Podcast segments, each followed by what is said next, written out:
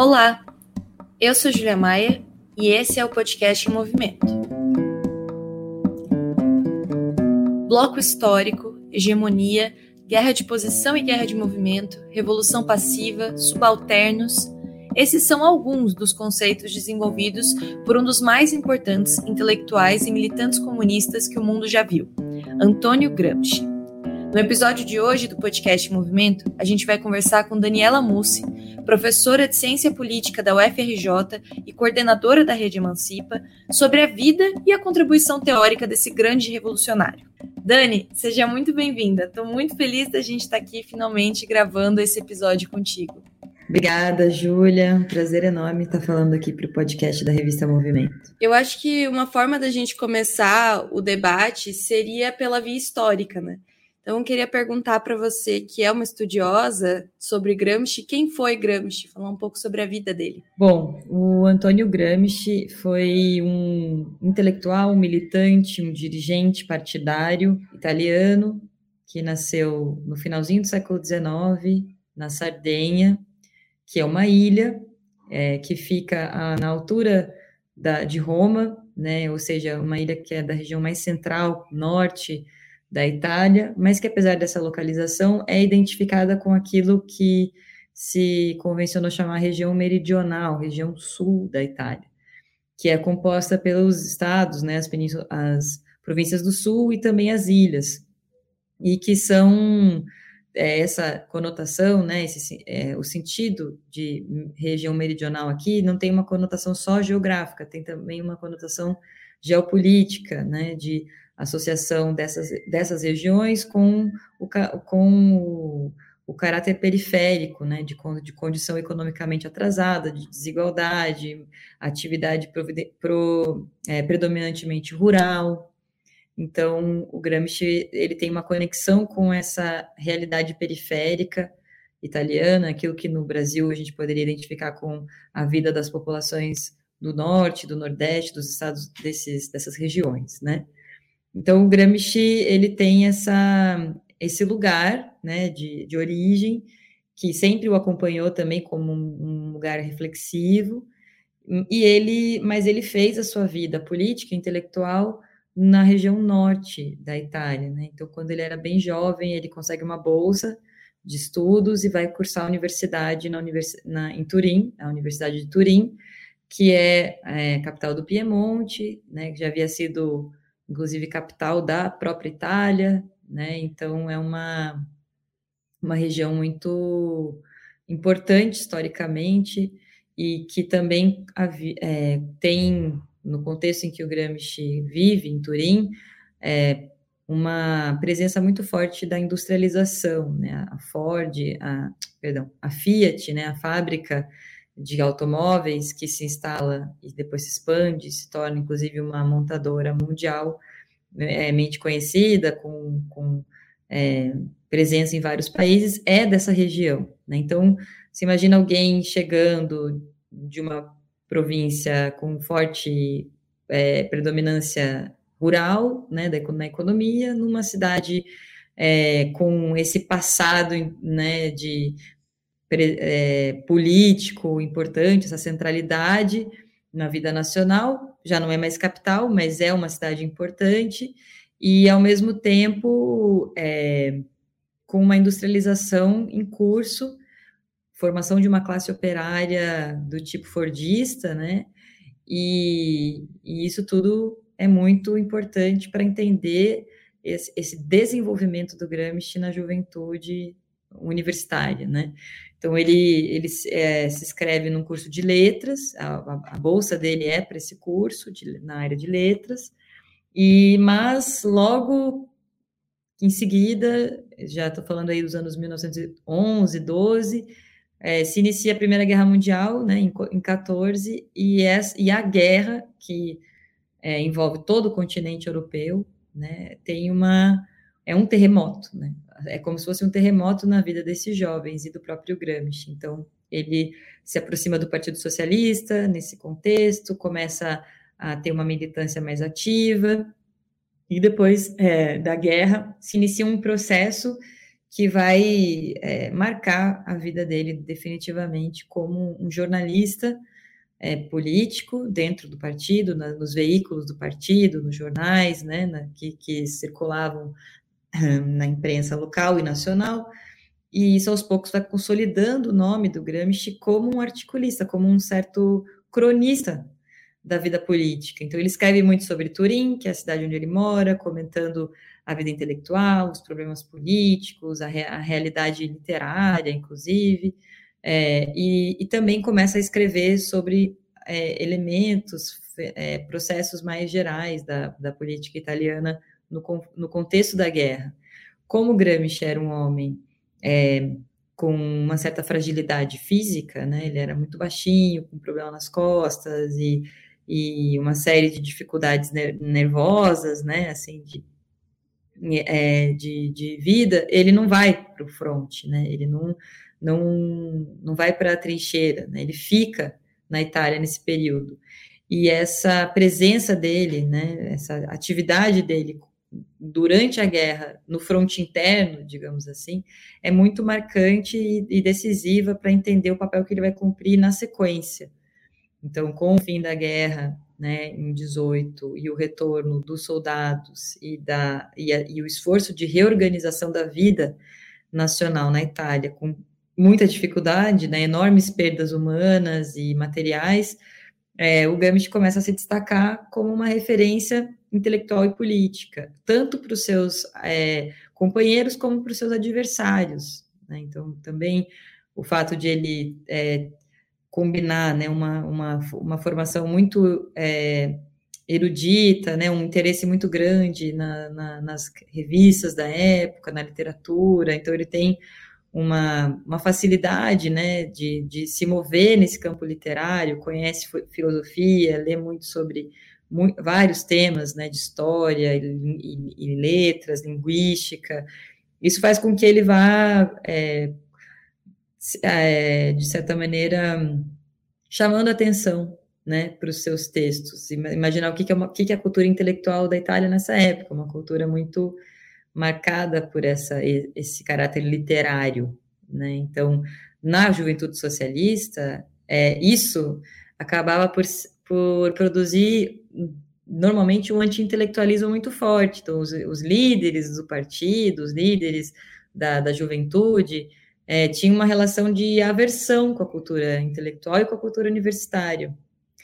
Então, Gramsci, de certa maneira, ele é representante dentro do Partido Socialista daquilo que se chamava de forma pejorativa de ala culturalista. É, é, e ele é, tem um diálogo crítico com, com esses dirigentes, né, que, que eram muito importantes para a organização prática dos jovens, mas que tinham uma concepção muito economicista é, e, e, fatalista da, da, da, cultura, da vida política, dos próprios desafios estratégicos. Então, todos os textos de juventude do Gramsci e de construção do partido, eles são marcados por essas, esses conflitos, essas contradições. Mas, diferente de outros intelectuais e mesmo outros socialistas, que, que eram conhecidos como culturalistas e acabavam até, a, de certa maneira, gostando dessa pecha, né, absorvendo de forma muito a crítica, essa, essa, esse, esse estigma, o Gramsci começa a desenvolver um esforço de atuação organizativa dentro do partido. Então, de tentar traduzir a riqueza intelectual, filosófica, que, ou seja, contornar esse anti-intelectualismo, confrontar esse anti-intelectualismo é, e, e produzir a formação de uma, um certo percurso né, de, de construção de quadros políticos, a partir de uma outra lógica, que não fosse a lógica de rejeitar a cultura, rejeitar aquilo que havia de conhecimento ou de produção intelectual dentro da universidade e da cultura literária elitista, né, elitizada, mas de absorver esse conhecimento, né, de, de confrontar esse conhecimento e, e devolver algo a respeito dele, né, de não temer essa, esse fronte, né, esse fronte intelectual. E o resultado disso é que ele acaba é, se colocando num lugar de liderança, né, de, de proeminência é, dentro do partido, né, como representante de uma ala crítica, ao mesmo tempo desse reducionismo intelectual, desse quase que economicismo né, dos dirigentes, mas também combinado a isso de um certo reformismo político, de uma certa redução das expectativas políticas puramente é, ao parlamento, né, as negociatas dentro do, da estrutura do regime. É, o Partido Socialista é um partido eleitoral, então ele tem uma presença é, parlamentar interessante nessa época, e essa presença parlamentar e essa, é, esse crescimento eleitoral e sindical, né, acaba por reduzir muitas expectativas estratégicas do partido, por incrível que pareça. Você cresce reduzindo as suas expectativas, ao invés de você crescer ampliando as suas expectativas, você cresce reduzindo as suas expectativas ao, ao, ao jogo parlamentar da época. E, e, o Gramsci é um representante de uma ala muito crítica a isso. Então, o lugar que ele ocupa, que é, ao mesmo tempo, um lugar de crítica ao economicismo, de todas as alas, não só da ala mais é, digamos, social-democrata, entre aspas, do partido, né? Mas da ala sindicalista também, né? Então, ao mesmo tempo em que ele é crítico dessa ala, dessa, dessa visão reducionista, economicista, ele também é crítico de, dessa redução das expectativas do partido, sobre, a respeito do partido.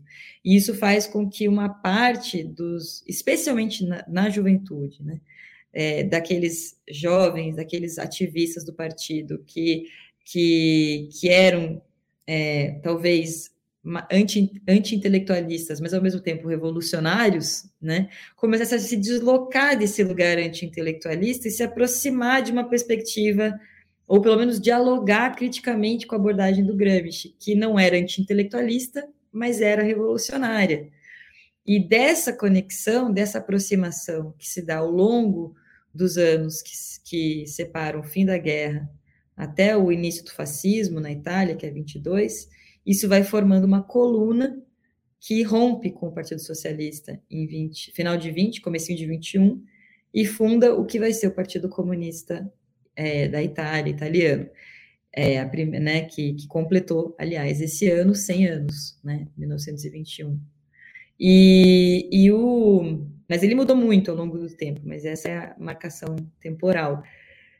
Claro que o grande acontecimento que eu não mencionei até aqui, que está por trás disso, que de certa forma viabiliza, cria um clima político para esse é, para essa experiência coletiva, é a Revolução Russa, né, que em 17, no finalzinho da Primeira Guerra, abre uma espécie de portal no tempo, né, das, acelera muito a, as expectativas e as experiências políticas em toda a Europa, não só na Itália, também na Itália. E, e essa conexão né, do, do, dos italianos, especialmente da ala esquerda mais radicalizada do Partido Socialista com a, Revolução Russa, é muito importante, se não decisiva, para que esse bloco possa se formar e, e construir uma coluna, uma experiência política nova.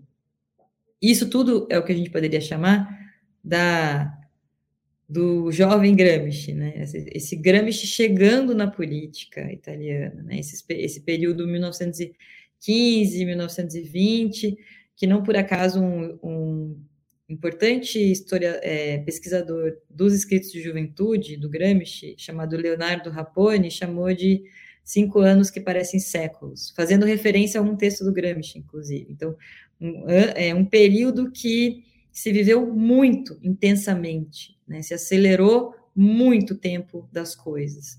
E, é, e o Leonardo Raponi escreveu um, um livro que, aliás, está traduzido em português, que vale a pena ler, que ele conta justamente essa, essa trajetória do Gramsci nessa época. Né? Então, é, cinco anos que parecem séculos, o Jovem Gramsci, acho que é o, o, sub, o subtítulo. Jovem Gramsci é uma coisa dos brasileiros, porque no, no, italiano não tem essa, essa coisa, jovem, velho Gramsci. Aqui que é, o pessoal colocou isso como título, adaptou, criou uma adaptação. Mas então o Jovem Gramsci é isso, né? O pré-Partido Comunista é isso. É, na sequência, só para concluir essa parte de apresentação, é, a, você já tem um outro momento, né? É de fato uma divisão histórica muito drástica, né? Então você tem a ascensão do fascismo é, na, na Itália, derrota da revolução é, na Alemanha, né? Daqui, em 23 e é, e uma reorganização da própria Internacional Comunista em torno da discussão da Frente Única, que vai fazer, que vai tensionar muito as, as escolhas políticas dos dirigentes comunistas na Itália. E o Gramsci é nesse período que ele, a gente poderia dizer que ele tem uma passagem de intelectual, ativista, militante, para um lugar mais propriamente de dirigente político, né? E, então ele vai a Moscou, né? Ele fica um período morando é, em Moscou, depois ele passa pela Áustria, ele passa pela Alemanha, ele não consegue voltar à Itália em 24, então ele fica 22, 23, ele fica fora. É, no final de 22, ele viaja, um pouco antes da, da marcha sobre Roma, né, que, que é quando os fascistas chegam no poder pela primeira vez na, na, na Itália. E, e, ele vai, ele está fora nesse período e não consegue voltar. Ele é eleito à distância como deputado do Partido Comunista é, para justamente retomar a, alguma imunidade, né? Ter alguma imunidade parlamentar e poder voltar ao país e não ser é, preso.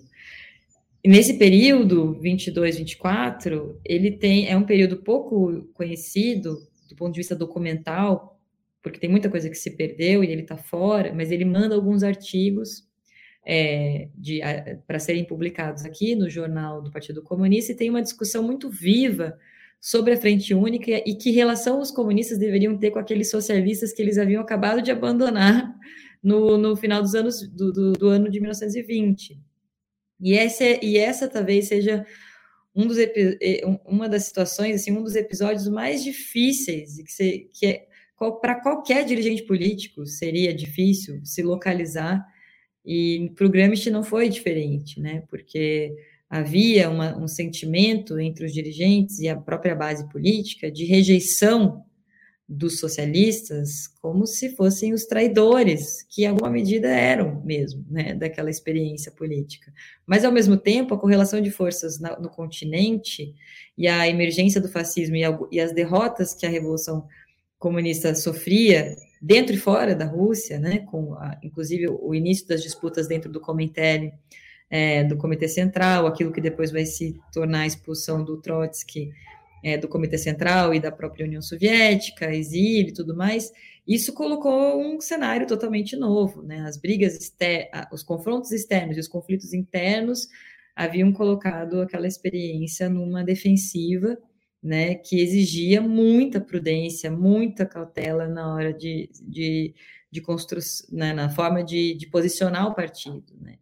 Então, a linha da Frente Única, ela vence no, no Partido Comunista Italiano, o Gramsci é um dos intelectuais que é responsável por é, produzir essa vitória, por orientar o partido para lidar com essa situação de, de defensiva, né? E isso depois, nos cadernos do cárcere, vira matéria de muita reflexão, que não só sobre o caso italiano, mas sobre o terreno político em geral, né, mais, de forma mais ampla para a luta comunista, né, que é toda a discussão em torno de guerra de movimento, guerra de posição. O, o Gramsci expande esse, esse objeto de pesquisa para pensar é, a própria história europeia, desde a Revolução Francesa. Então, ele.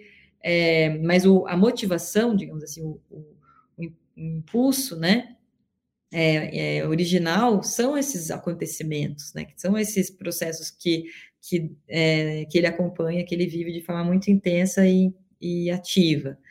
E, e depois, né, é, o período 24, 26, ele já está de novo na, na Rússia, na, na Rússia, na Itália, como deputado, já tem um regime fascista em desenvolvimento, em, for, em conformação, em 25 né, e 26, você tem a consolidação do regime mesmo, com como ditadura fascista, não só como fascistas no poder, mas com cassação dos partidos, prisão de ativistas, militantes, dirigentes, né, e é nesse contexto que o Gramsci é também ele preso, e, e é o contexto onde se inicia, digamos, uma fase final da vida dele, que é a fase em que ele escreve os cadernos do cárcere, as cartas, e, e deixa um certo legado né, intelectual, analítico, que, que longe de ser puramente abstrato ou teórico ou fechado numa cabeça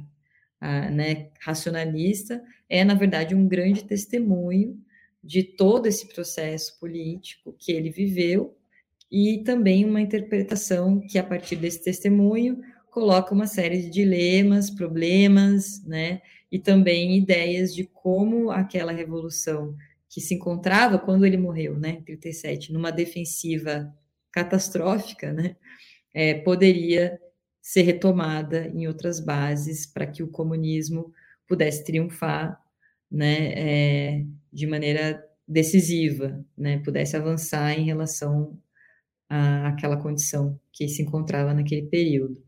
Bom, Dani, você deu um panorama bastante completo, eu acho, sobre a história do Gramsci. Óbvio que se a gente for de fato estudar mais, imagino que dá para se aprofundar ainda mais, mas acho que deu para ter uma ideia muito boa sobre a história de vida dele e conhecer o contexto faz toda a diferença para entender o que ele produziu do ponto de vista teórico e militante também.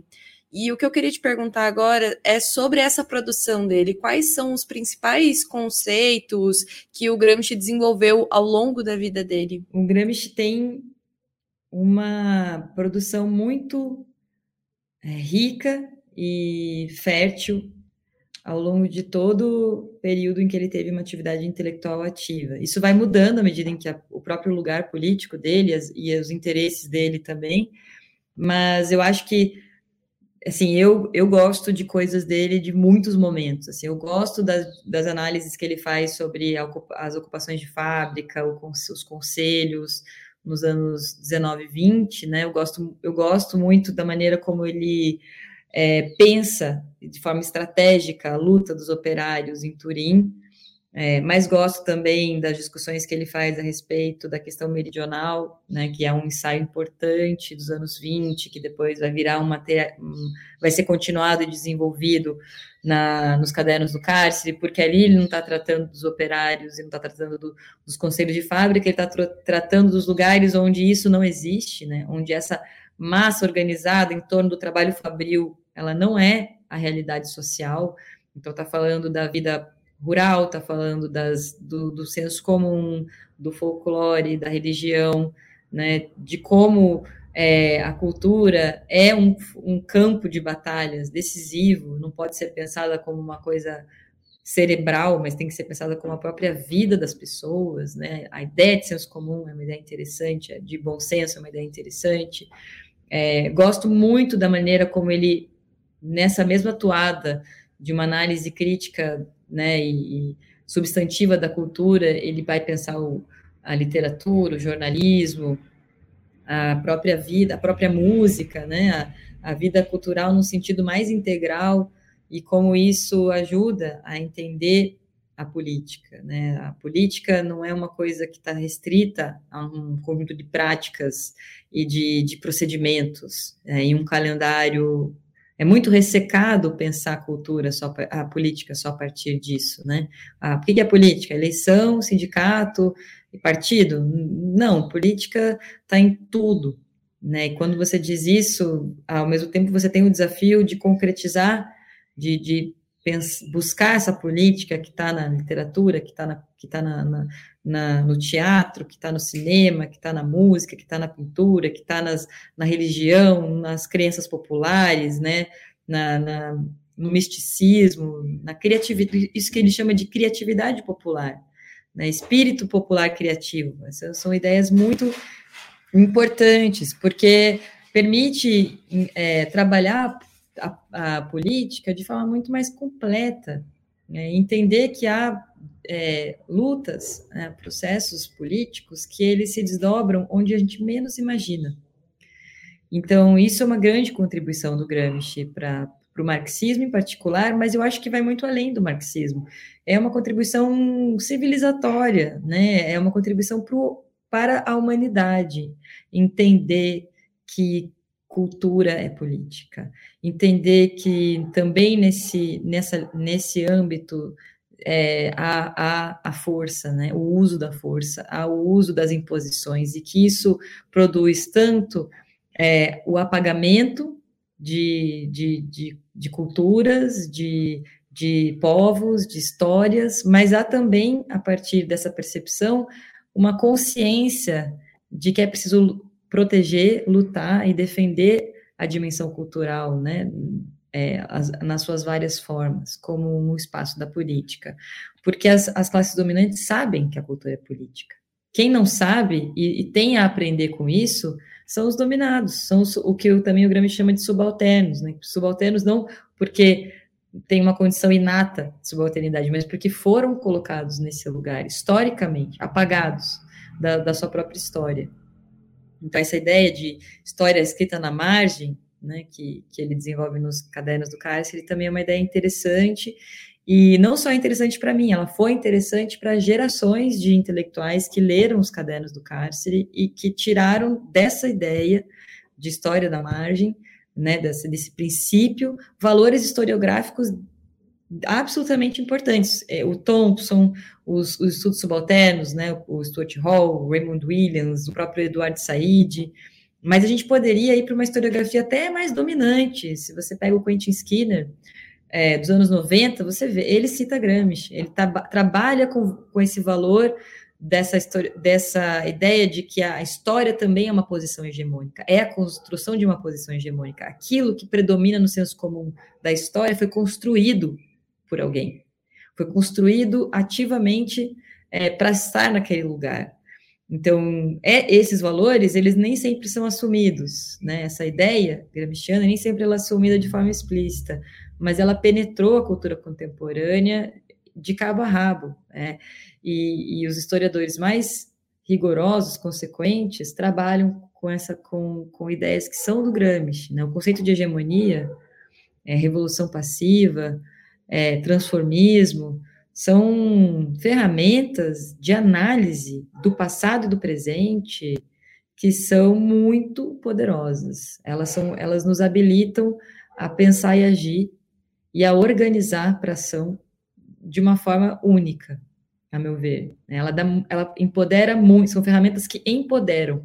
E eu acho que essa é uma grande contribuição do Gramsci para nós né? Desenvolver a consciência de que pensar é uma atividade política e, portanto, você tem que pensar bem, você tem que buscar os conceitos, as ferramentas, a forma de organizar o trabalho do pensamento que, que contribua para esse pensamento forte, vigoroso, especialmente se a luta é uma luta de antítese, é uma luta de antagonismo. Né? Então, a ideia, quando ele vai discutir guerra de movimento, guerra de posição, ele vai dizer: olha, cada vez mais em sociedades que são altamente urbanizadas, altamente integradas, você, preci você precisa entender a guerra e, a, e a, o conflito como de assédio. Não é mais aquela coisa que você leva um, um, um exército para o campo de batalha, um, um é, luta contra o outro, é, os dois exércitos se confrontam, você conta os mortos e, e, um venceu. Não é mais assim. Você tem uma guerra que é muito mais é, difícil, você, ela é o, que, é o que ele chama de assédio, então ah, você luta batalhas menores que, que não garantem uma vitória decisiva, o, o, os exércitos usam os recursos uns dos outros, né? E você batalha, e você luta também na, na na aparência da luta, né? Você briga na imagem da luta, você briga dizendo que, quem você é na luta. Então, é uma, é uma luta que se transpõe para o plano do, do mostrar, do construir o discurso, a narrativa, do se impor do ponto de vista cultural. Então, ela não é uma luta que se restringe a esse a morte e vida numa batalha campal. A morte e vida são reorganizadas dentro desse terreno político. E, e, então o exército que se prepara para uma luta desse tipo, ele tem que ser um exército muito, muito resistente, muito criativo e, e no qual os, os quadros, né, os, os, os, seus membros, as suas partes entendem que também elas se revezam nos lugares, porque não existe um único indivíduo ou a uma única função que dê conta de entender em todo momento o que é, o que é mais importante para o conflito. Às vezes, você tem que saber lutar olhando por lados diferentes o, o, o confronto. Às vezes, alguém que está numa posição marginal, no sentido de você achar que é dali ela não vê nada, ela não vê o que é mais importante é, na luta, ela enxerga aquilo que é decisivo para a vitória de um conflito que trava a, as condições do exército avançar. Então, o que é importante é que esse exército tenha consciência disso, que ele faça uso de todas as posições, que ele não se enrijeça num lugar apenas de num único ponto de visão, né? Usando o Gramsci usa muito a metáfora militar porque ele quer destacar esse caráter móvel da, da, da guerra de assédio. Mas ele próprio diz a, o terreno da política ele é tão rico e flexível que essa mesma metáfora militar não dá conta. A política é uma linguagem mais ampla que a, que a linguagem militar. E é por isso que, que a forma da guerra muda. É por isso, na verdade, a, a política muda a forma da guerra, à medida em que, o, que as condições do confronto também se transformam. Então, essas reflexões, elas são muito, é, muito interessantes, assim, e, mais até do que o interesse intelectual, que por si só já valeria, né, a leitura do texto, né, de você pensar junto com o autor, eu acho que eles têm, que são reflexões que têm é, impactos diretos, assim, na, na forma de organizar as coisas mesmo, de se organizar e de organizar a, a forma de agir coletivo. Bom, Dani, a gente já está atingindo aí nosso, nosso teto para encerrar, mas eu queria te pedir que você ajudasse a mim e a todo mundo que está nos ouvindo interessado em conhecer mais sobre Gramsci, como que começa, como que começa a estudar sobre Gramsci, que tipo de livro, filme, podcast, o que, que tem por aí que a gente pode usar que permita aprofundar mais nos estudos sobre esse militante, sobre esse intelectual que tem uma contribuição para a sociedade e para nós que nos reivindicamos também socialistas, revolucionários, que é tão imprescindível. Bom, Existem três caminhos possíveis para quem pretende iniciar um percurso de estudos sobre o pensamento de Gramsci.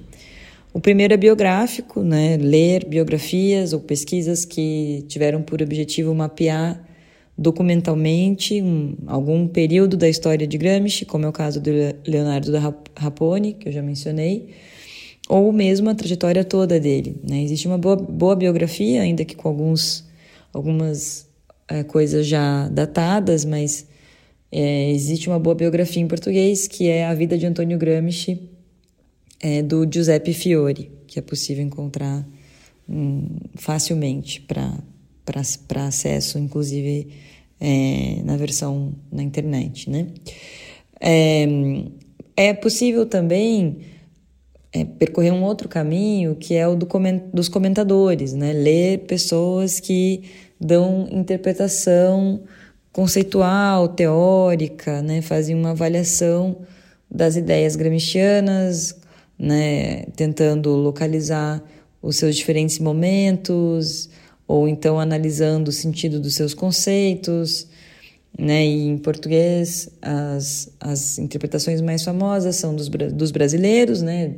Luiz Werneck Viana, Carlos Nelson Coutinho, uh, mas você tem muitos autores influenciados por Gramsci em várias áreas do conhecimento, na educação, na, no serviço social, nas ciências sociais de maneira geral.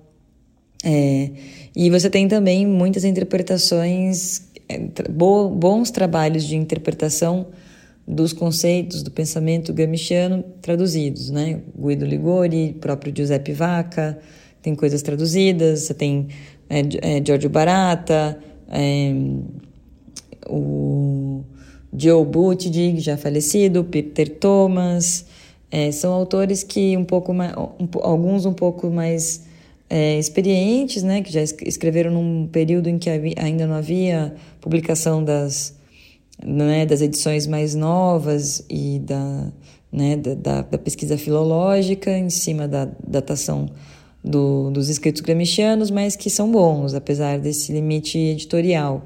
E existem também as pesquisas mais recentes né, sobre o pensamento de, de Antônio Gramsci. Eu publiquei um, dois livros sobre o assunto, um tratando literatura, o outro tratando o pensamento do Gramsci antes da prisão. Então, é, aí o que acho que vale mais é você ir pelo tema que você se interessa dentro do pensamento de Gramsci e cuidar com a datação do, da obra de comentador que você está lendo.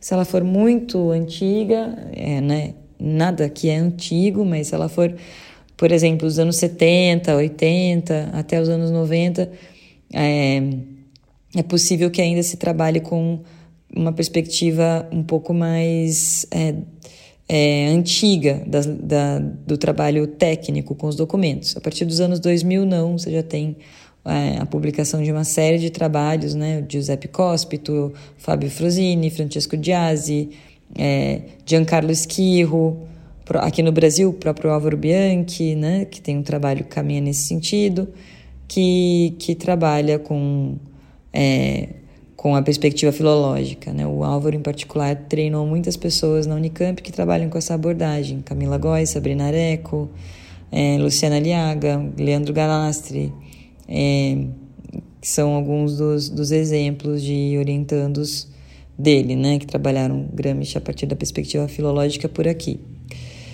E por fim, né, acho que o caminho que talvez não seja o mais fácil de, de, de começar, porque ele, é, ele exige um certo treinamento anterior, né? ele vai oferecer dificuldade, mas certamente é o, onde qualquer é, estudioso deveria pretender chegar é a leitura do próprio Gramsci, dos seus escritos, das suas cartas, né? dos seus textos antes e depois da prisão, né? buscando é, interpretar é, de uma forma independente, né? bem informada, mapeada, mapeando as fontes do próprio Gramsci, os sentidos é, do seu pensamento. Né? E aí há uma série de edições é, publicadas ao longo do tempo, que foram se tornando mais refinadas nesse sentido. É, em português, nós, o que nós chegamos mais perto disso é a edição da Civilização Brasileira, dos Cadernos do Cárcere, que também tem alguns volumes de escritos políticos, que foi publicada nos anos 2000 e mais recentemente, a Boitempo começou uma política de traduções e é, publicação de escritos do Gramsci é, nova, né? mas que ainda é bastante incipiente, tem muito caminho para percorrer. Então, acho que essas são as três formas que uma pessoa tem que encarar para estudar Gramsci. Né? São caminhos que se complementam. É, talvez você comece pela biografia, passe pelos intérpretes e em algum momento pegue o próprio Gramsci, talvez você comece pelo Gramsci, sinta dificuldade, se apoie no, nos intérpretes, o dicionário gramsciano que a Boitempo publicou em português é muito útil nesse sentido, de você ir reconhecendo os, pelos verbetes que te interessam, onde isso está no pensamento do Gramsci nos cadernos do cárcere, mas ele tem esse problema né, de ser excessivamente focado nos cadernos.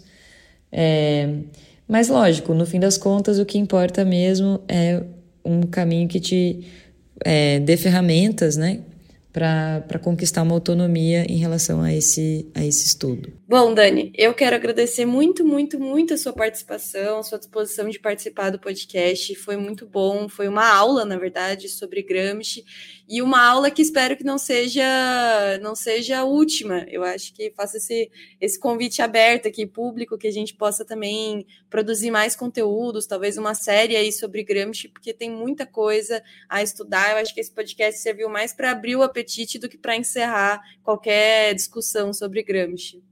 Então, muito, muito obrigada mesmo. Eu que agradeço, Júlia e equipe do podcast. É, me coloco à disposição e quem sabe essa não, não pode ser a primeira de uma série de conversas sobre Gramsci que possam incentivar, estimular novos leitores, novos intérpretes, a formação de, de estudiosos no, no assunto, né? Na, na trajetória e na obra dessa figura que é tão importante para a cultura, né?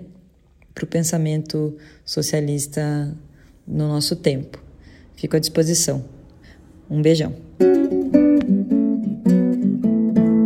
O podcast Movimento é uma iniciativa da revista Movimento e do Movimento Esquerda Socialista. Nos acompanhe também pelo site movimentorevista.com.br. A trilha sonora é de Alex Maia e a edição de áudio da Zap Multimídia.